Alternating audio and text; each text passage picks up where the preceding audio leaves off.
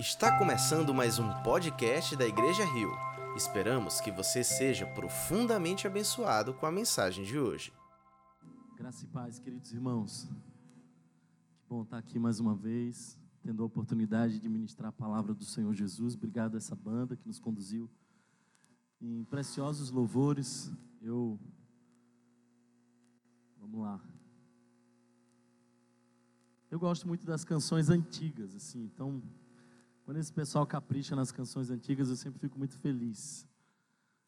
Obrigado, irmãos.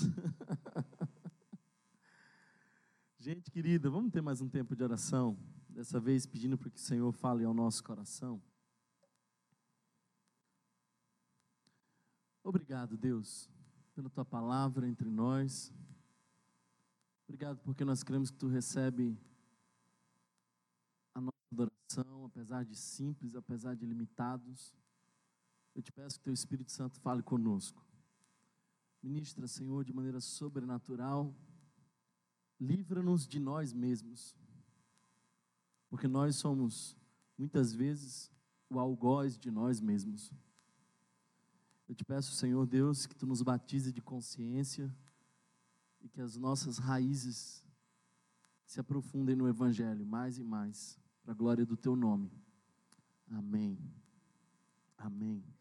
Hoje eu estou pregando sentado porque de ontem para cá eu estou lutando com uma febrezinha chata que dá uma dorzinha no corpo, uma amidalite bem, bem pesada. Estou no antibiótico, vou sair bem rapidinho para tomar o antibiótico daqui a pouquinho. Mas para mim sempre é uma grande oportunidade ministrar um pouco do Evangelho para vocês e Sempre que eu ministro a vocês, eu também estou ministrando a mim. Um livro bem interessante que algumas pessoas estão descobrindo agora chama A Sociedade do Cansaço. É um sul-coreano que começou a perceber quais são os efeitos dessa geração da motivação. Você percebeu como esse negócio chamado coach bombou nesses últimos anos? Eu mesmo fiz um curso. Eu queria saber do que significava esse negócio. E não é só essa área que cresceu muito. Essas novas igrejas substituíram o tema pecado pelo tema motivação. Então, as pessoas vão para a igreja hoje muito mais para serem animadas do que para serem confrontadas. Qual é a consequência disso? Nesse livro, A Sociedade do Cansaço, o autor, Shu Han, diz que a consequência disso é que nós estamos correndo demais, cansados demais, perdidos demais, sem sentido, e há um sintoma coletivo de exaustão. Sempre que eu converso com casais dessa nova geração, eu percebo que eles estão assim. É um discurso muito claro, e repetido. Estamos muito cansados. Os dois ainda não têm filhos, mas eles já estão com esse negócio de cansaço. Então, quando chega um filho, eles acham que é o apocalipse. Ingenuamente, eles queriam quatro. Depois que eles têm um primeiro, eles refazem as contas. Não é? Porque essa sociedade é uma sociedade do cansaço. A grande questão é por que nós estamos tão cansados. Para onde nós estamos indo? Que objetivo nós temos?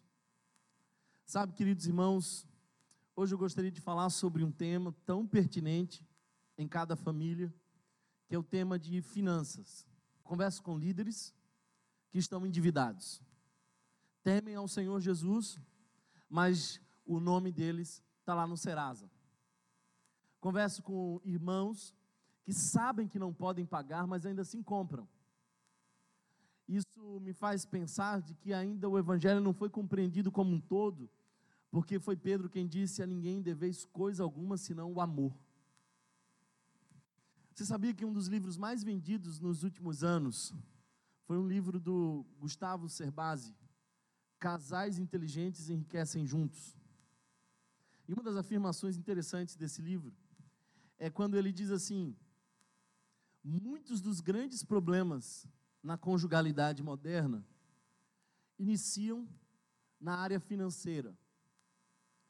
Ou o excesso ou a falta? Porque esses, esses dois polos causam problemas. Eu sei que muitos de vocês aqui cresceram em ambientes onde não se tinha muito recurso. E parece que nós fomos um tanto traumatizados a ponto de acreditar que a nossa redenção passa por termos o recurso que nós não tivemos. Frequentemente eu converso com pessoas que elas estão comendo, não porque têm fome, mas porque elas querem saciar a criança faminta da sua infância. Tem pessoas que estão comprando não porque têm necessidade, mas porque querem redimir a sua história de limitações da infância.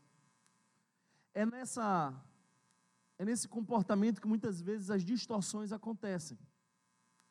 E nós precisamos conversar sobre isso. Um dado estatístico interessante diz que 38% dos casais brigam por conta do dinheiro. Esse é um tema muito relevante. Aliás, alguns dizem que 60% das famílias brasileiras estão endividadas. E quando uma família está endividada, ela não afeta só o casal, afeta o filho. Eu, por exemplo, venho de uma família que nunca teve muitas dívidas, mas a gente tinha limitações. E não eram muitas limitações, mas ainda assim eu aprendi a olhar o dinheiro de uma maneira muito reverente, porque eu sabia que ele era um recurso escasso. Só que os filhos dessa geração, que foram muitas vezes negligenciadas, muitas vezes passaram por limitações, ouviram os pais dizer: Eu dou para você o que eu não tive. Então, essa nova geração que recebeu do pai o que o pai não teve, é uma geração que muitas vezes não sabe bem como lidar com dinheiro. Qual é o limite, por exemplo, de uma mesada? Alguns pais me perguntam. É simples. O recurso que você dá para o seu filho deve ser tão suficiente que ele não consiga resolver tudo e por isso ele tenha que fazer escolhas. Queridos irmãos, parece que a filosofia do mundo hoje, lá fora, é ter, juntar, porque depois que a gente tem, a gente precisa juntar. Depois que a gente junta, aí a gente precisa dizer que tem. E depois que a gente diz que tem, a gente desperta olhares, então a gente tem que proteger. E depois que a gente protege, a gente luta para não perder. Hoje a mulher do seguro disse para mim: Olha, o, seu, o seguro do seu carro está vencendo. Você precisa renovar. E eu fiquei pensando assim: eu pago uma grana para proteger um bem. Mas isso não é só com o carro. A vida inteira a gente faz isso. Porque parece que sucesso hoje não é mais ter, é juntar e ostentar. Quando nós estamos adquirindo novos empregos, nós estamos quase sempre pensando nas novas aquisições e não no novo propósito. Deixa eu te fazer uma pergunta: por que, que você trabalha? Por que é que você vai para o trabalho? Outro dia eu perguntei para o meu filho: Filho, por que, que papai trabalha? E ele me deu uma resposta que me deixou assustado. Ele falou assim: Você trabalha, papai, para ter dinheiro para me levar nos lugares legais e comprar umas comidas boas. Bem, não deixa de ser verdade. Mas essa é uma redução do conceito de trabalho. Porque eu trabalho para salvar vidas, para cuidar de pessoas, para pôr ordem no caos. E é para isso que você trabalha, qualquer que seja a sua profissão. Nós trabalhamos para um fim social. Aliás, quando Paulo vai falar sobre trabalho, ele diz assim: quem roubava, não roube mais, antes trabalhe para ter com quem sustentar os necessitados. Ou seja, quando Paulo pensa em trabalho, Paulo pensa em generosidade para aqueles que não têm com que se sustentar. Sabe o que acontece? Infelizmente, nós, como família, não estamos vivendo a vida, nós estamos vendendo a vida. O teu trabalho não te paga pelo teu exercício, ele te paga pelo tempo. O exercício é aquilo que você desempenha dentro do tempo. Então, queridos irmãos, essa é a sociedade do cansaço. Porque nós focamos na performance, desenvolvemos um, uma teoria da motivação, incentivamos mais e mais e mais, mas a gente não percebeu que a gente está vendendo a vida. Aí você diz assim: Ah, Thomas, mas compensa. Compensa porque eu estou fazendo umas coisas que, os, que o meu pai e minha mãe nunca fizeram. Eu fui para Paris. Meu pai nunca saiu do Brasil. Você é mais feliz por isso? Essas experiências a mais que você comprou com alto preço do seu tempo te trouxe de fato mais felicidade? Nós precisamos falar sobre dinheiro, porque a forma como nós administramos o dinheiro afeta as nossas famílias e esse é um grande, um gigante elefante na família moderna. Você sabia que a Bíblia tem 38 parábolas, das quais 16 tocam no assunto do dinheiro? Das 38, 16 tocam. São mais de 500 versículos que falam sobre oração, mas são mais de 2.350 que falam sobre dinheiro. A Bíblia fala sobre isso o tempo inteiro. E nós precisamos falar sobre isso porque o dinheiro pode ser elevado a um status de divindade. A Bíblia chama isso de mamon. Parece que muitas vezes nós confiamos muito mais no dinheiro do que naquilo que Deus pode fazer. E quando isso acontece, nós estamos adorando mamon. Dinheiro nos traz uma falsa segurança. Uma vez antes de casar, eu percebi que depois da vida de casado a gente tem que levar mais a sério, né? E eu decidi fazer uma uma despedida de solteiro. Como crente não pode se envolver com nada que o Senhor reprova, eu decidi fazer uma loucura diferente, que o Senhor aprova. E a loucura que o Senhor aprova, naquele momento eu pensei que ia ser ótima ideia. Eu tenho sempre uma loucura dessas na minha cabeça, se você quiser depois eu te dou umas sugestões. Mas foi passar um dia na rua. Um dia sem dinheiro. Eu chamei uma pessoa que já tinha morado na rua, e eu encontrei uma outra pessoa também que era um tanto sem juízo, que é Albertinho que está ali, e ele foi junto. Eu estava vestido com a minha pior roupa, o cara que olhou para mim, que ia me conduzir nesse percurso, falou assim: Você está parecendo um playboy, tira essa sandália primeiro, vai descalço. Tudo que eu tinha era um Novo Testamento no bolso. Eu percebi uma coisa. Primeiro, eu percebi que a simplicidade é uma bênção. Segundo, eu percebi que a nossa segurança está muitas vezes naquilo que nós temos, no nosso dinheiro, e não naquilo que Deus pode trazer como provisão. Além de uma falsa segurança, o dinheiro traz muitas vezes vaidade. Infelizmente, queridos irmãos, isso rouba o nosso coração. É tão interessante porque Jesus explicou algumas parábolas, e uma dessas que Jesus explicou foi a parábola do bom, samari, do bom semeador, ou a parábola da semeadura, daquele que saiu a semear. E Jesus começou a explicar de cada semente. E uma dessas sementes brotou, mas brotou num terreno espinhoso. E os espinhos sufocaram a semente. Por isso o evangelho não prosperou. O evangelho não prosperou porque os espinhos sufocaram a semente. Quando Jesus vai explicar que semente era aquela e que terreno era aquilo, aquele e o que significava, ele diz assim: porque esses espinhos que sufocaram a semente, que é o evangelho, são as preocupações dessa vida e as ilusões da riqueza. As preocupações dessa vida. Quem daqui não é ansioso? Nós somos ansiosos. Só tem dois grupos de pessoas aqui: os que são ansiosos e confessam isso, e os que ainda não sabem que são ansiosos.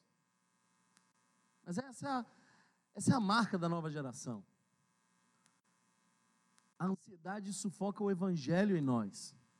e a ilusão das riquezas também. E Jesus já estava falando sobre isso há muito tempo. Sabe, queridos irmãos, o dinheiro pode roubar a cumplicidade do casal.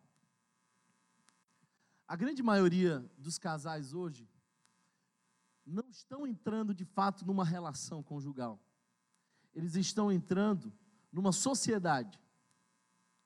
Então eles entram e dizem assim: eu pago a escola, você paga a energia, eu tenho minha conta, você nem precisa saber quanto eu ganho, nem eu preciso saber quanto você ganha.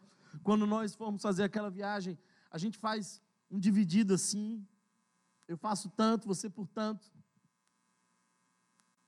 Parece que o risco de a relação dar errado fez com que os casais agora assumissem essa sociedade em vez de assumirem de fato uma in, um, um, um caminho só, uma unidade. Eu gosto, eu gosto de pensar que existem dois polos quando a gente fala de dinheiro. Primeiro polo é aquele pessoal que, assim como os colossenses em algum momento, não queriam mais planejar. Então eles queriam viver um dia de cada vez. É gente que pega o salário e gasta o salário no outro dia. Uma semana depois, já estão lisos. Outro dia eu vi um, uma perguntazinha nas redes sociais: será que a vida consiste em pagar as contas e rejeitar as ligações de São Paulo? Porque são as ofertas, é o cartão. Você precisa desse cartão. Olha, você tem, você tem que ter esse cartão. Foi liberado para você. Esse negócio é terrível. E, infelizmente, o perigo de você acreditar que se deve gastar sempre que você ganha. Esse é um perigo. Porque você nunca está preparado para o dia de amanhã. O outro perigo é você não desfrutar daquilo que você tem, porque você está tão preparado para o dia de amanhã que você não olha para o seu hoje e não desfruta do seu hoje. Então nós temos duas perspectivas polarizadas e são duas perspectivas difíceis de resolver. Sabe, irmãos, eu acredito que o Evangelho nos ensina planejamento. Eu acredito que o Evangelho nos ensina prioridade. Eu acredito que o Evangelho nos ensina generosidade. Planejamento é aquilo que você faz com o recurso que Deus te deu. Você é mordomo. Então você precisa planejar. Prioridade é você saber de fato como você vai administrar esse dinheiro, porque se você sabe que é tudo do Senhor, você tem que fazer com muito mais cuidado. Se você está gastando o dinheiro que Deus está te dando sem consciência, você não está exercendo o seu ministério de mordomia. E generosidade é quando você entende que é além de você mesmo, não é sobre você, é mais do que isso. Eu queria ler um texto hoje com vocês, 1 Timóteo, capítulo 6. E esse, esse é um texto desafiador, esse é um texto que você não leria para os seus filhos. 1 Timóteo, capítulo de número 6.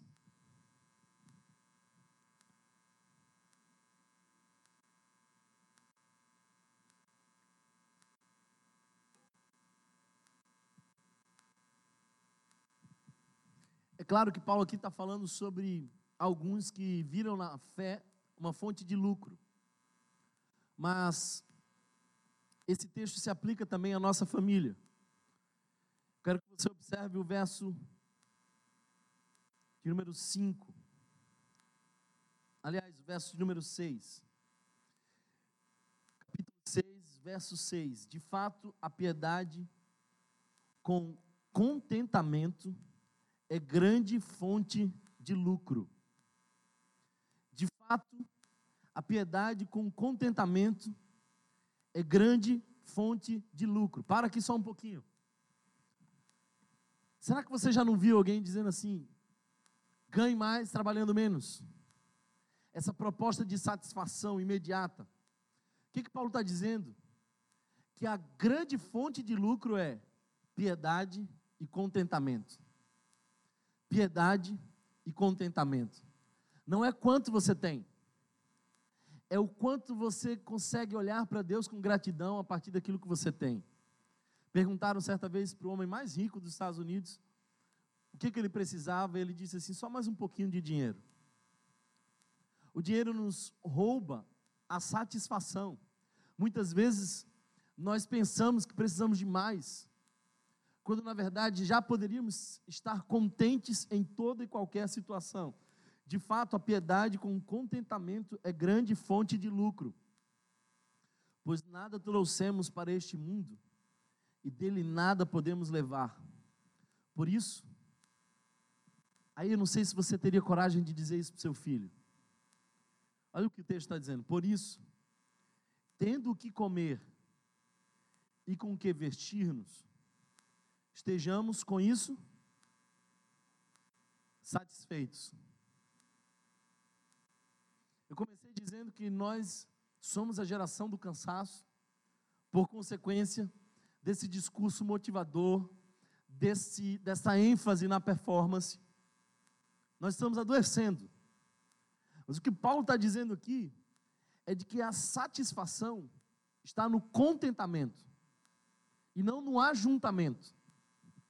Por isso, queridos irmãos, talvez o que você precisa ensinar para o seu filho não é tanto o quanto ele pode ser um herói, ou o quanto ele é brilhante, mas o quanto ele pode desfrutar de coisas simples. A maioria de nós aqui está preocupado que ele estude na melhor escola, que ele faça o comum, o inglês, a natação, que ele vá para as aulas do reforço, que ele aprenda ah, o, o idioma. Isso tudo é muito legal. Mas a gente está ensinando os nossos filhos a pensarem no futuro, na sua performance. Eu li uma matéria essa semana, hoje, aliás, de uma jovem que teve uma parada cardíaca no Enem. Vocês viram isso? É uma pressão tão terrível que os nossos adolescentes estão literalmente morrendo. Meu consultório está cheio de adolescentes que estão aos frangalhos emocionalmente, porque é tamanha a nossa pressão pela performance. E os nossos filhos vão até chegar onde nós sonhamos, eles até vão ser profissionais exemplares, porque eles aprenderam que é preciso investir na performance, mas eles não vão ser felizes, porque eles não desfrutam do contentamento. Alguém está entendendo essa palavra aqui? Talvez uma das mais importantes lições que nós devemos ensinar para os nossos filhos é contentamento. Ensina para o seu filho a olhar o simples e agradecer. Agradecer a comida, a vestimenta e estar satisfeito. Aí ele vai dizer a consequência disso. Verso 9 diz: Os que querem ficar ricos caem em tentação. Que tentação é essa? Tem um monte de pai distante de casa, porque caiu na tentação. Tem um monte de pai que dá o presente porque não tem presença, porque caiu na tentação. Tem um monte de pai que está trabalhando absurdamente para colocar o filho numa escola bilíngue. E nada contra uma escola bilíngue. Mas o que na verdade o seu filho mais precisa, nem é de uma escola bilíngue, é da linguagem do afeto.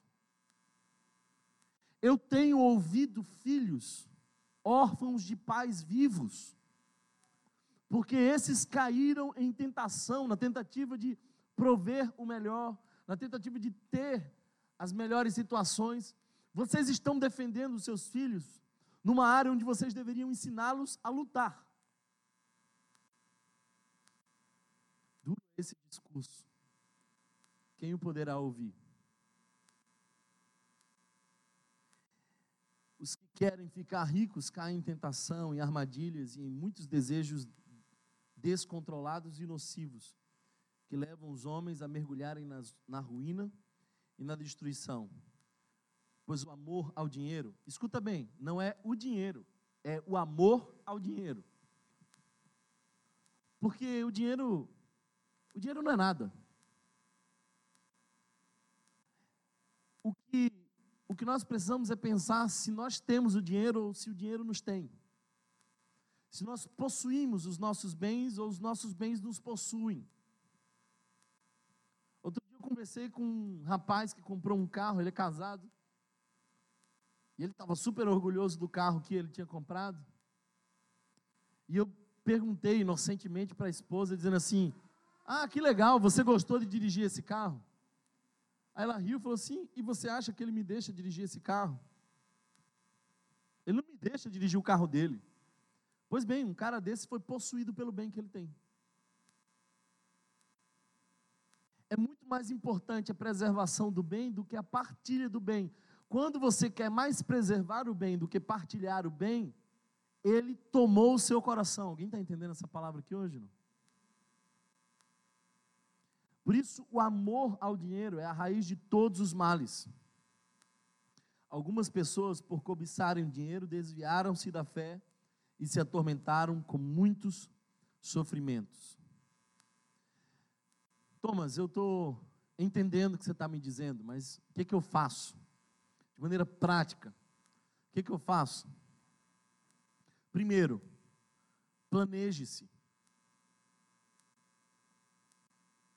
Você precisa viver dentro de suas prioridades e dentro dos seus recursos. Nós somos uma geração hoje que compra o que não precisa para impressionar quem não gosta com o dinheiro que não tem. Isso é o consumismo.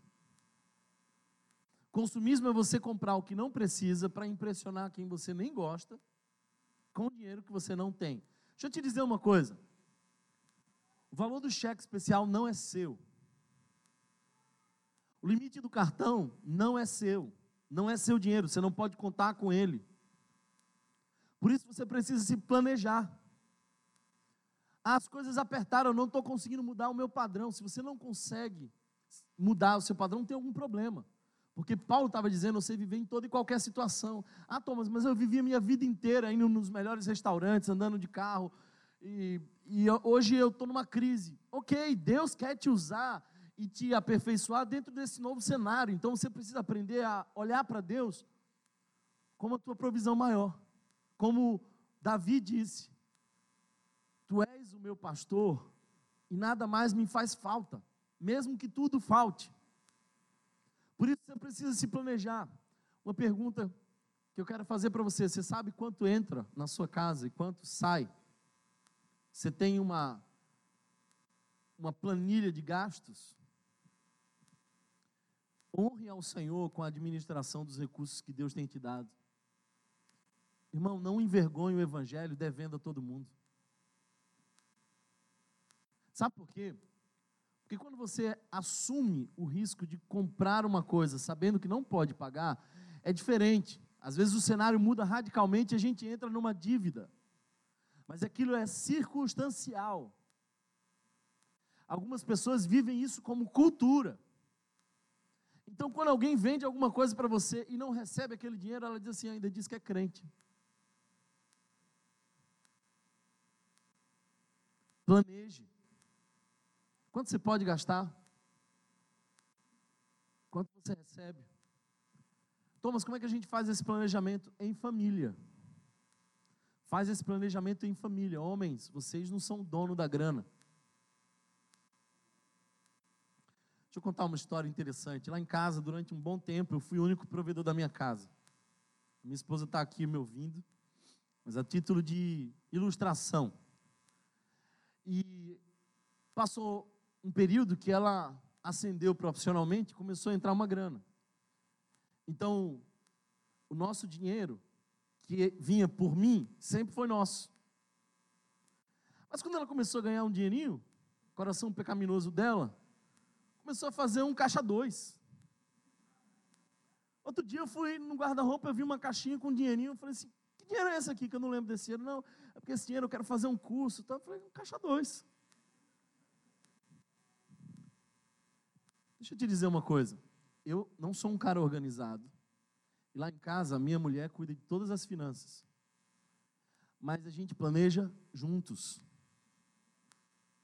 A gente sonha juntos, é um só caminho. Sempre que é possível, a gente envolve o nosso filho de três anos nesse planejamento. Então, planejem. tudo, eliminem toda dívida, façam uma programação para vocês de fato tirarem do orçamento o que não é necessário para pagar o que você já comprou. Se você não, se você não tem maturidade para lidar com cartão de crédito, não usa. Mas honre ao Senhor com os seus bens. Terceiro, identifique os seus mecanismos emocionais que geram consumismo, que geram endividamento. Tem gente que está triste e vai comprar. Tem gente que está desanimada e vai comprar. Nós somos conduzidos muitas vezes por emoções que nem discernimos. Então você precisa olhar para você e perceber quais são os fatores emocionais. Eu quero avançar para o final e dizer para vocês o seguinte: exercitem a generosidade. Se o orçamento de vocês é tão curto que não dá para você investir numa outra pessoa com a qual você não tem retorno, você ainda não entendeu o Evangelho. Uma das coisas que, que eu tenho lá na nossa casa como princípio é o dízimo. E eu não estou querendo ressuscitar uma lei do Antigo Testamento, eu quero trazer um princípio. Porque o dízimo é um princípio de frequência, de proporcionalidade e de um investimento que vai além de mim mesmo. Se no teu orçamento não cabe você investir em outra coisa, Thomas, está tão apertado que eu não consigo investir em outra coisa senão em mim mesmo. Você é egoísta. Você é egoísta. O Evangelho nos ensina a fazer um caminho para além de nós mesmos. Três princípios, três grandes princípios para uma administração financeira saudável: generosidade, unidade e planejamento. Os pesquisadores foram, foram observar como, como era a rotina financeira das pessoas. E eles perceberam uma coisa: os mais pobres eram aqueles que davam, e os mais ricos também eram aqueles que davam. Qual é a diferença entre a generosidade dos mais pobres e a generosidade dos mais ricos? Planejamento. Os mais ricos chegaram lá porque desde muito cedo eram generosos e conseguiam planejar bem. Mas às vezes, um coração generoso sem planejamento vai descobrir a sua própria casa. Eu espero, queridos irmãos, que nós tenhamos moderação. Talvez essa seja uma palavra desafiadora para nós. Quando nós falamos sobre temas delicados, como finança, talvez a palavra mais desafiadora para nós seja moderação. Os filósofos antigos diziam assim: eles diziam, a virtude está no meio. Então, esse era um axioma da filosofia grega: virtude está no meio. Nenhuma perspectiva polarizada é inteligente. O que eu quero dizer para você é de que você não pode acumular olhando só para o futuro e você não pode viver olhando só para o presente. A virtude está no meio. E Paulo falando a Timóteo, ele diz: seja a moderação de vocês conhecida por todos. Ele também diz isso em Filipenses: seja a moderação de vocês conhecida por todos. Sabe o que é moderação? Eu quero encerrar com isso. Moderação é a capacidade emocional de você se equilibrar entre desejos e necessidades. Alguém me entendeu aí? Você quer saber o que, que eu queria comer agora, quando eu saísse daqui? Eu te falo. Minha boca já encheu de água só de pensar. Mas quer saber o que, que eu vou comer? Cuscuzinho. A gente precisa se equilibrar entre aquilo que a gente precisa aquilo que a gente deseja. O meu filho, ele não tem maturidade ainda. Ele só tem três anos e meio. Então, meu filho, ele é conduzido, ele é guiado pelo desejo muito mais do que pela consciência. Então, meu filho quer inventar umas brincadeiras assim horários inconvenientes. Hoje, por exemplo, eu passei o dia em casa, acamado, e ele dizia assim: Papai, vamos para a piscina. Ele não entende. Ele é levado pelo desejo dele. Moderação é o equilíbrio entre reconhecer as necessidades e administrar os desejos. Se você é levado pelos seus desejos, você ainda é infantil. Você ainda é imaturo. E infelizmente, queridos irmãos, por que, que este tema está sendo tratado numa série sobre família? Porque nós pagamos o preço quando alguém dentro da nossa casa é imaturo nessa área. Outro dia eu estava conversando com um rapaz que me dizia das dores e constrangimentos que ele vivia. Quando ele ia para a escola, e naquela época a prova não chegava porque o pai não tinha pagado a escola e não tinha pagado a escola porque ele foi encher a cara na esquina. Repercute nos nossos filhos. Com isso eu não quero dizer que você tem que dar tudo que seu filho precisa ou quer. Você precisa ensinar o seu filho também moderação. Esse é um grande elefante em nossas famílias. Nós precisamos ter moderação. E moderação é, às vezes, eu quero, mas não posso. Tudo me é lícito, mas nem tudo me convém. espero que essa palavra alcance seu coração, que lhe traga maturidade.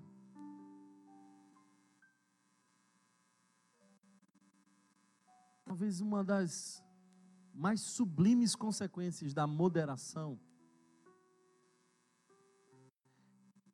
é deixar de projetar a nossa satisfação nas coisas. Carta de Paulo aos Filipenses é a carta da alegria. E ele estava preso, acorrentado a soldados em circunstâncias subhumanas. Quando ele diz posso viver em toda e qualquer situação, ele está dentro de uma cadeia. Eu quero dizer com isso? Nós precisamos retirar das coisas e dos bens a expectativa de realização. Aprenda a esperar do Senhor a sua alegria. E reorganize as suas finanças para a glória de Deus. Amém? Alguém recebe essa palavra aqui hoje? Feche teus olhos, vamos orar ao Senhor. Quero pedir que você, diante do Senhor, em silêncio, faça uma autoavaliação.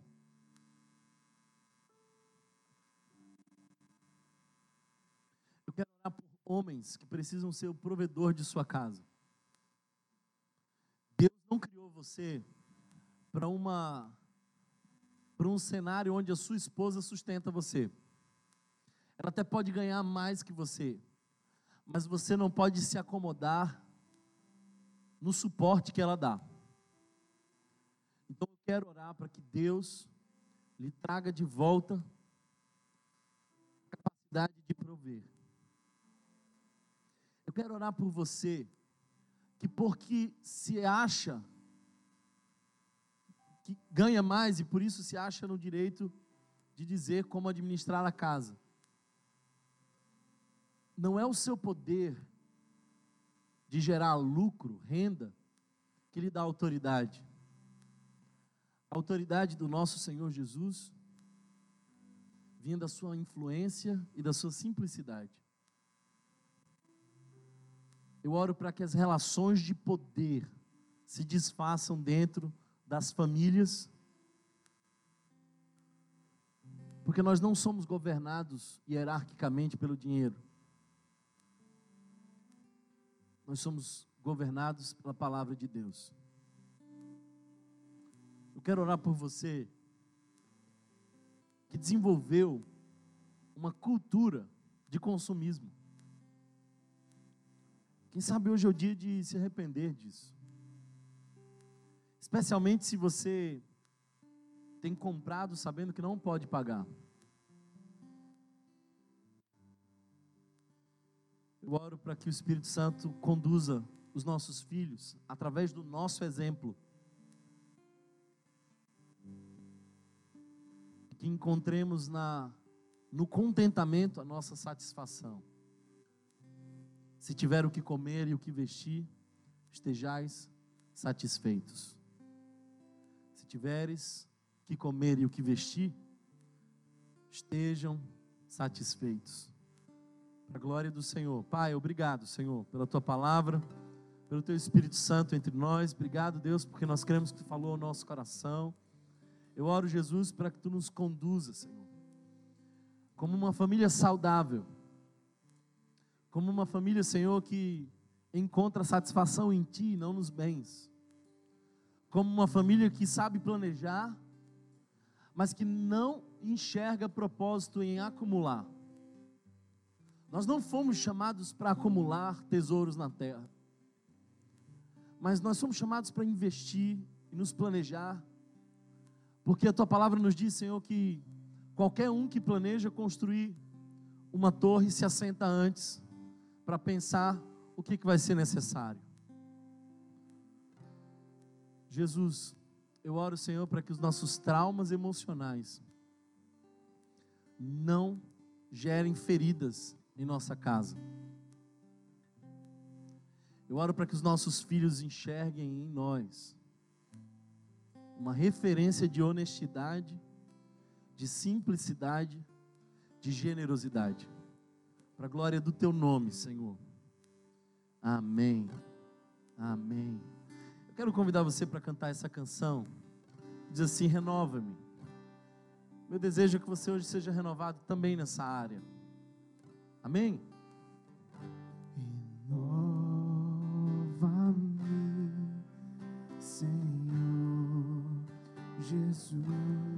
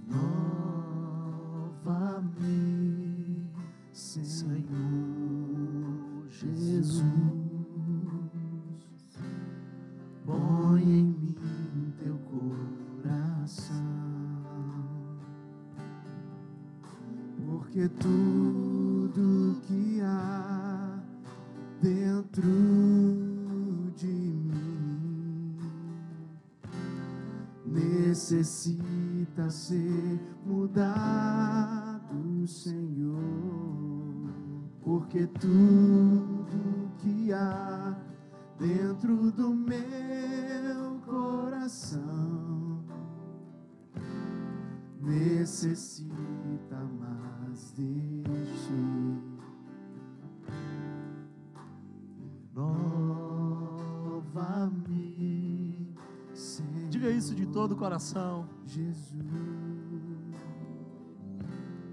Já não quero ser.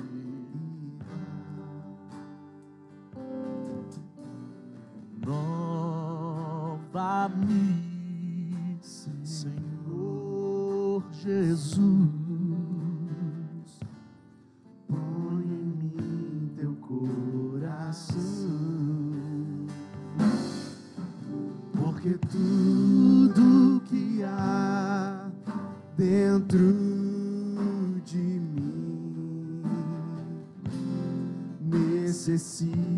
ser mudado, Senhor, porque tudo que há dentro do meu coração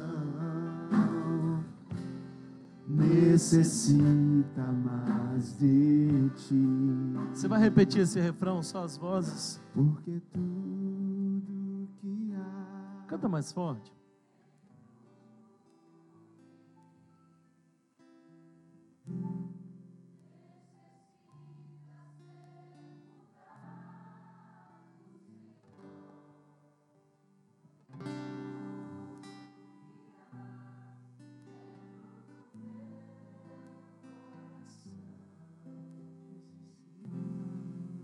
Necessita mais de ti. Necessita mais. Necessita mais de ti. Necessita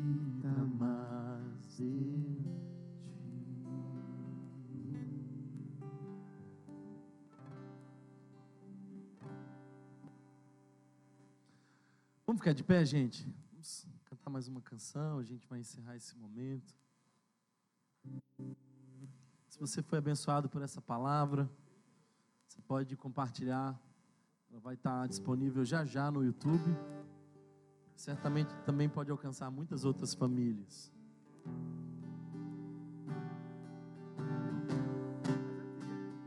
Eis-me aqui outra vez de ti. Diante de ti, Senhor, eu abro meu coração. Meu clamor. Tu me escutas. escutas. E fazes cair as barreiras em mim. És fiel, Senhor, e dizes palavras de amor e esperança sem fim ao sentir o teu toque Com tua bondade libertas meu ser. no calor deste lugar. Eu venho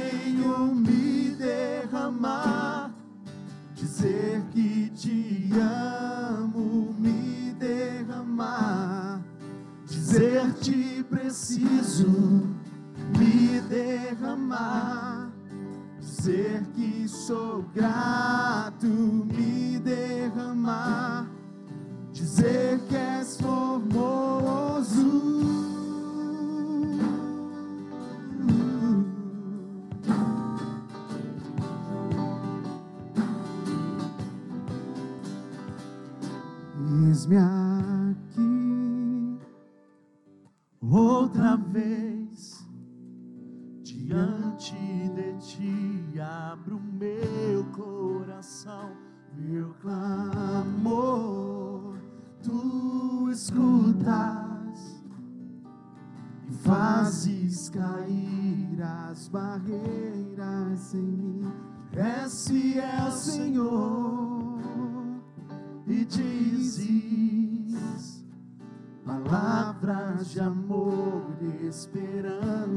sem fim ao sentir o teu toque, por tua bondade libertas meu ser no calor deste lugar. Eu venho me derramar, dizer que te amo, me derramar, dizer te preciso, me derramar dizer que sou grato, me derramar, dizer que és formoso, me derramar.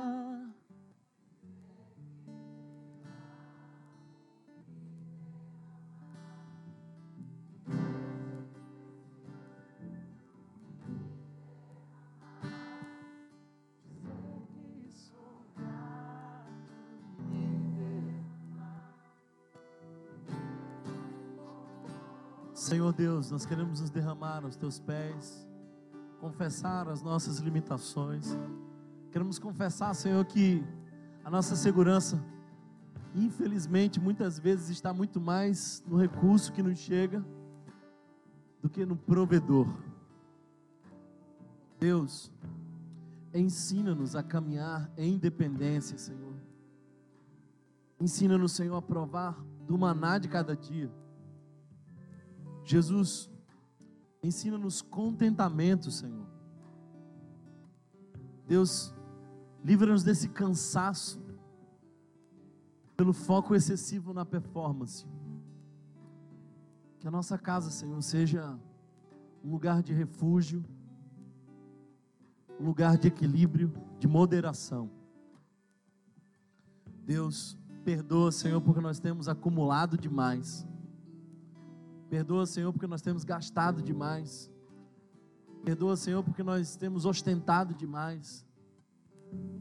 Perdoa, Senhor, porque nós não conseguimos exercer generosidade, Senhor, porque nós somos reféns do dinheiro. Ele nos tem. Nós nos arrependemos nessa noite. Te pedimos, Senhor, que tu nos conduza em graça, em misericórdia, que a nossa família, Senhor, seja equilibrada financeiramente. Que nós não estejamos, Senhor, entre os 38% dos casais que brigam por conta do dinheiro.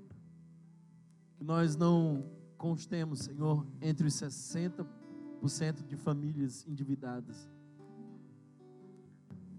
Mas, Senhor, que o nosso prazer venha de Ti e de que a satisfação seja com as nossas necessidades e não com as nossas vontades. Nos dá moderação, Senhor, para a glória do Teu nome. Que o amor de Deus, nosso eterno e bondoso Pai, que a graça revelada em Cristo Jesus, o nosso Senhor, que a comunhão e as consolações do Divino Espírito Santo sejam com todos nós, hoje e para todos sempre. Toda igreja diz: Deus abençoe vocês. Vão na paz de Cristo Jesus. Se você foi abençoado por essa mensagem, compartilhe com alguém, para que de pessoa em pessoa alcancemos a cidade inteira.